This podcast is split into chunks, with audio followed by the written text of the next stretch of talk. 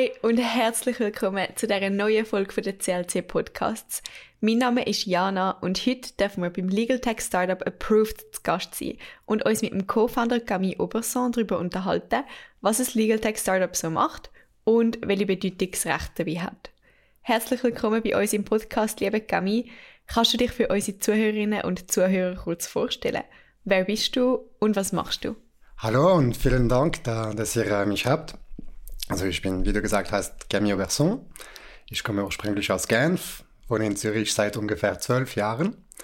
Ähm, ich war, also ich habe Jus studiert, dann habe ich als Anwalt in einer Großkanzlei in Zürich gearbeitet und 2018 habe ich Approved mitgegründet. Du hast es schon gesagt, du bist von einer Kanzlei in die Selbstständigkeit gewechselt. Wo merkst du da die größten Unterschied, beziehungsweise be beispielsweise auf in Bezug auf das Arbeitsumfeld, die Arbeitszeiten, ähm, aber auch auf deine Unabhängigkeit und deine Sicherheit? Ich würde sagen, wo sehe ich nicht Unterschiede, weil es ist, äh, es hat nichts damit zu tun, äh, würde ich sagen. Also ich würde sagen, der Hauptunterschied liegt in was wir machen. Ähm, früher als Anwalt äh, war ich äh, Dienstleister auf Mandatsarbeit. Das heißt, du arbeitest für Kunden und es ist immer sehr individuell. Und du hast bestimmte Ziele, bestimmte Aufträge für einen Kunden, die du innerhalb einer in der Regel sehr kurzer Zeit erledigen musst. Und bei Approved, wir verkaufen Produkte. Und das heißt, wir bieten ein Standardprodukt an, den wir möglichst vielen Kunden verkaufen müssen das ist das eigentlich das Ziel. So, wir arbeiten gar nicht auf Mandatsarbeit. Und das bestimmt eigentlich die ganze Arbeitsweise. Wie sieht es denn aus mit dem, mit dem Umfeld? Sind es viel weniger Leute, die jeweils miteinander zusammenarbeiten? Wie sind so ein bisschen Kommunikationswege? Also es ist sehr anders. Die Kanzlei, wo ich früher gearbeitet hatte, hatte ungefähr 300 Mitarbeiter, also nicht nur Juristen und Anwälte, aber es ist wie ein großes KMU letztendlich. Und wir sind ein Startup. Und das ist natürlich sehr anders. Die Kommunikation ist viel informeller. Äh, wir sind wie eine Familie, aber es gibt auch Leute, die kommen und gehen. Es ist, äh, es ist eine Balance, die du finden musst, mhm. weißt du? Weil es muss auf die persönliche Ebene funktionieren, aber jeder Bestandteil muss auch sehr produktiv sein. Mhm. Bemerkst du zum Beispiel auch, dass du viel mehr persönlich musst Verantwortung übernehmen für eine Aufgabe? Ja, also das ist eine Tatsache. Also du hast keinen Backup. Ähm, es ist so. Äh, ja, ich habe als Anwalt auch viel Verantwortung übernommen für was ich hatte, aber ich hatte das unglaubliche Luxus, wenn ich eine Frage hatte, konnte ich an die Nachbartür klopfen und ich hatte der Spezialist in der Frage, der mir eine Antwort geben konnte. Und deine Aufgaben sind zwar viel, aber sie beschränken sich auf juristische Fragen. Mhm. Hier als Unternehmer kannst du nicht einfach sagen, hey, juristisch ist es okay, sonst interessiert es mich nicht, oder? Aufs Unternehmen und auf Approved können wir nachher nochmal ja. zu sprechen. Ähm, ich würde zuerst gerne ein bisschen auf das Thema Legal gerade bei Startups eingehen. Du hast die Rolle vom Chief Legal Officer bei dir. Hat es die Rolle schon bei der Gründung gegeben? Ist die nach und nach entstanden? Kannst du uns ein bisschen mehr darüber erzählen? Gern. Also ich kann, eigentlich bei uns ist es spezial, weil das, äh, wie kann ich das sagen? Das Recht ist das Produkt.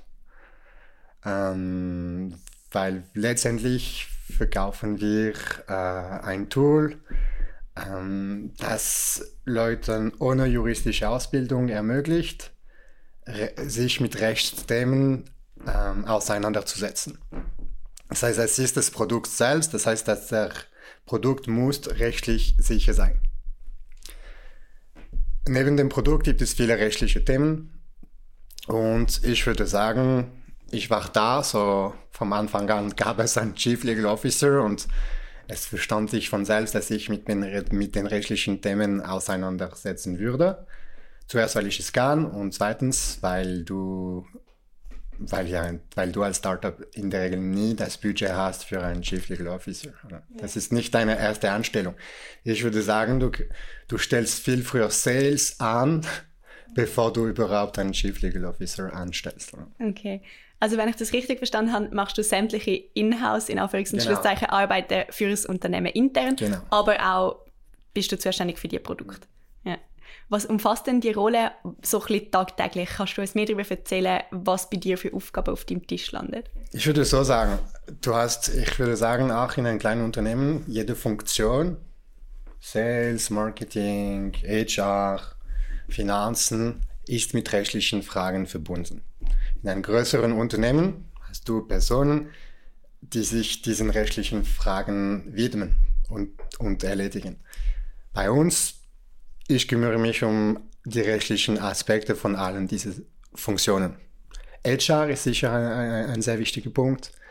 Ähm, aber auch als Startup musst du auch natürlich schauen, dass du äh, ich meine, dass du genug äh, kapitalisiert bist und das, das, das löst auch natürlich äh, rechtlichen Fragen aus, wenn du es nicht, äh, wenn du es nicht bist. Interaktionen mit Partners, äh, Zusammenarbeitsverträge und so weiter. Datenschutz ist ein sehr, sehr wichtig, wichtiges Thema, vor allem auf einer Vertragsplattform, wo sehr viele, sehr viele äh, äh, wichtige Daten äh, sozusagen in unsere Software gefüttert werden. Eben, ich könnte dir nicht sagen, wie es im Alltag ist, weil es jeden Tag anders ist, aber das sind die unternehmerischen Themen, mit denen äh, du dich als Anwalt in einem Startup äh, sicher sehr viel beschäftigen musst. Wenn wir nochmal zurückkommen aufs Geschäftsmodell, wir haben ja erfahren, dass Be Approved das Recht als Produkt darstellt und ihr im juristischen Bereich tätig sind. Siehst du Unterschiede zu Aufgaben vom Legal bei einem Startup in einer anderen Branche beispielsweise? Ja, ist eine sehr interessante Frage. Ähm, sagen wir so, meine Wahrnehmung und äh, äh, ich kann nicht für alle meine früheren Arbeitskolleginnen und Arbeitskollegen äh, reden, aber du hast ein, du verfügst über ein bestimmtes Wissen und die anderen haben nicht dieses Wissen und du hast sozusagen eine geschützte Stelle. Und äh, hier, weil das Recht des Produkt ist, du musst es irgendwie so vereinfachen können, dass die Leute das auch kaufen wollen. Es ist kein Geheimnis, dass Recht nicht das sexieste Thema ist, oder? Ich denke nicht. Man sagt immer, dass äh, äh, Sales ist, äh, ist Emotionen. Es ist schwierig, Emotionen mit Recht auszulösen. Und ich, du musst irgendwie aus deinem Glasturm kommen und die Leute ansprechen und ihnen äh, konkret sagen, wie du ihnen helfen kannst. Mhm. Und das ist ein großer Unterschied. Wenn, wenn deine Funktion, wenn deine Aufgaben äh, nur als äh, Support-Funktion innerhalb eines Unternehmens äh, beschränken, ähm, sind deine Kunden letztendlich die anderen Funktionen im Unternehmen. Hier musst du dich wirklich, du musst am Publikum gehen und sagen, hey, ich kann dir helfen meine Dienstleistungen sind für dich wertvoll. Ihr macht das ja, indem dass ihr quasi Legal Tech anbietet und das sehr vereinfacht, dass jeder Zugang hat zu denen, zum Recht. Was bedeutet dann für euch Legal Tech? Weil es ja schon ein bisschen ein Passwort wurde ist in der letzten Zeit. Und eigentlich liest man es und hört man es fast überall. Es ist alles und nichts. Und ich sage es dir zwischen uns, es, ist, äh, äh, es hilft ein bisschen, äh, äh, unter Juristen irgendwie ein, ein Thema zu kristallisieren. Äh, unsere Kunden, die nicht Juristen sind, sagt es nichts. Entweder kannst du ein Problem lösen oder du kannst oder du kannst ihr Problem lösen oder du kannst es nicht lösen. Dass es Legal Tech oder nicht Tech ist, ist es völlig egal. Ich würde einfach für mich sagen, es ist Rechtsdienstleistungen, die einfach effizient, effizienter mit Technologie äh, erbracht werden. Okay. Du nutzt einfach das Skalierungspotenzial dort, wo Aufgaben sich oft wiederholen, wo du Patterns siehst zum Beispiel, äh, Muster und das wird dein Software besser als du machen. Woraus setzt sich dann der Tech-Anteil bei euch zusammen, bei euch bei Approved? Ich bin kein Software-Engineer, also ich sage es einfach mit meinen Wörtern. Aber where the magic happens, sozusagen, ist die, äh, wie gesagt, wir kommen noch auf Abproof ein bisschen später rein, aber es ist grundsätzlich, unsere Software funktioniert so, du bist User, du antwortest Online-Fragen und aufgrund auf deinen Antworten wird ein Vertrag erstellt. Das ist der Tech-Ansatz. Weil wenn ich das mit meinem Alltag früher vergleiche, äh, erhalte ich eine E-Mail von einem Kunden, dann muss ich noch anrufen, was meintest du damit? Und dann verarbeite ich das Ganze und sieben Stunden später und äh, 3000 Franken auf der Rechnung später kommt dann erst ein Entwurf und dann kommt noch eine Runde und so weiter und so weiter. Und das ist eigentlich hier der, der, der Tech-Ansatz. Es geht einfach viel schneller. Ich würde gerne ein bisschen mehr über Approved selber erfahren. Welche Idee steht hinter eurem Startup und was für Dienstleistungen bietet Approved genau an? Also wir sind zwei Co-Founders und das möchte ich betonen, weil ähm, ich denke, die, die Entstehungsgeschichte könnte nicht komplett sein ohne der, äh, die Perspektive meiner Co-Founderin. Aber aus meiner Sicht, ähm, ich denke, das war äh, spät am Abend, als eben in der Kanzlei, wo ich früher gearbeitet habe. Und ich dachte, ey, es ist das, das fünfte Mal, dass ich dieses Dokument erstellen muss und du musst eine Vorlage ausfüllen, anpassen und irgendwann merkst du, das sind immer die gleichen Fragestellungen. Jede Sachverhalt ist anders, aber der Teil, wo du eigentlich ein Dokument produzieren musst, könnte viel schneller gemacht werden. Und auf der anderen Seite merke ich, die, die, die großen Unternehmen, die großen KMUs oder die sehr gut finanzierten Startups, die haben Zugriff auf die besten Rechtsdienstleistungen. Und das möchte ich wirklich betonen. Die, der Ort, wo ich früher gearbeitet habe, steht wirklich für Qualität. Aber es gibt eine Lücke, ich würde sagen, für äh, alle Unternehmen, die, die nicht das Budget haben, oder Selbstständige oder Leute, die anfangen und die sind ein bisschen auf Glück angewiesen. Und das heißt, du könntest eigentlich rechtliches Know-how, Rechtssicherheit in ein Software einbinden, wo sozusagen, dass es rechtssicher ist, das ist vorausgesetzt. Und die Leute, müssen nur einen Sachverhalt beschreiben und dann haben sie ein rechtssicheres Dokument. Das ist sozusagen die, die, die Entstehungsgeschichte aus äh, juristischer Perspektive. Und dann bietet ihr auch Beratung an oder ist es wirklich einfach die Grundlage? Jetzt im Unterschied zu der Kanzlei beispielsweise. Natürlich ist es, wie gesagt, wir, wir bieten ein Standardprodukt an und ist der Unterschied zwischen einer Ralph Lauren Polo-Shirt, das ist sehr schön, oder ein maßgeschneiderter Anzug bei Valentino. Oder, äh, das ist, sind nicht die gleichen Beweggründe. Was wir aber anbieten, ist äh, Unterstützung zu unseren Produkten, zu unseren Verträgen. Das heißt, wenn du eine Frage, äh, wir haben zum Beispiel einen Aktienerbindungsvertrag und wenn der User äh, Fragen dazu hat, kann er uns anrufen und äh, wir bieten so 30 Minuten Slots an, wo wir versuchen, die, die Fragen zu beantworten und äh, wo wir Unterstützung.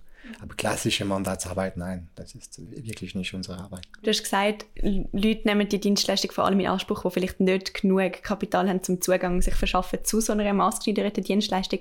Kannst du uns ein bisschen mehr erzählen, wer sind das? Sind das beispielsweise KMU oder junge Unternehmer?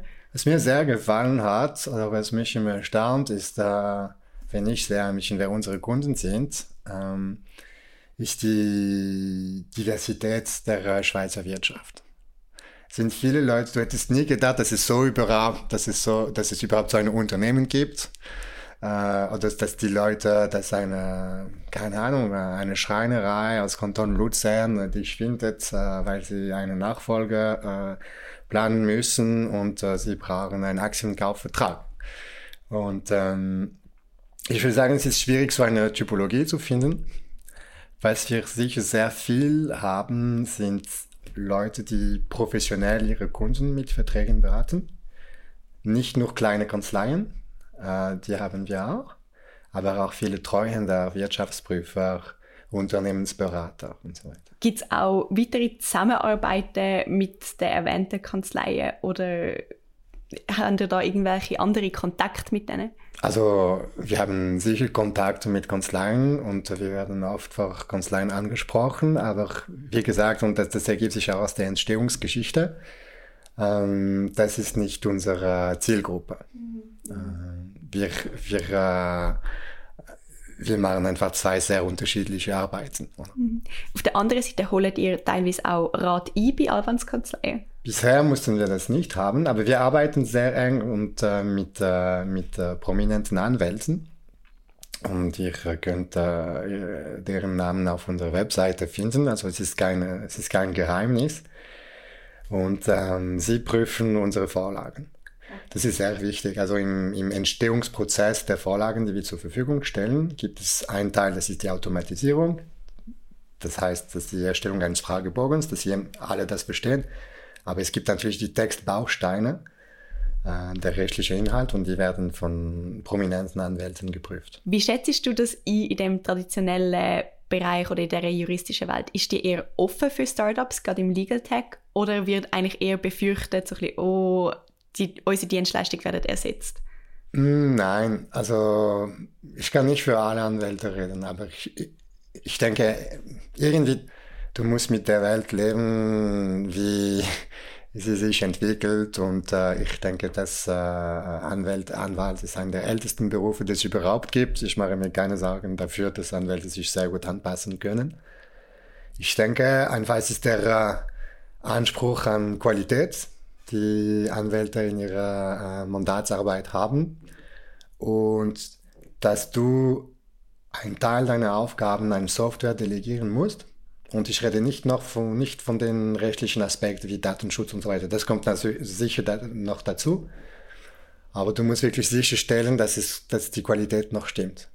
Weil letztendlich hast du Kunden, die viel zahlen und die dir äh, wirklich sehr viel anvertrauen.